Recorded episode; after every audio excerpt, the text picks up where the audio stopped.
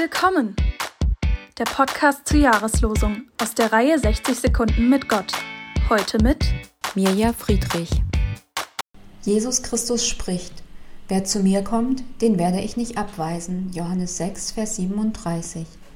Ich finde, die Jahreslosung ist ein starker Vers. Er macht mir Mut und gibt mir Halt in dieser doch eher abweisenden Zeit. Bei Jesus sind wir willkommen, ohne Wenn und Aber, ohne Zugangsbeschränkungen und ohne Leistungsdruck. Einfach willkommen. Und zugleich drängt er sich nicht auf. Er sagt, wer zu mir kommt. Umso mehr ich über das Wort willkommen nachdenke, umso mehr bleibe ich bei der Frage hängen, will ich kommen? Ich darf mich entscheiden. Jesus steht da mit offenen Armen und ich darf sagen, ja, ich will kommen.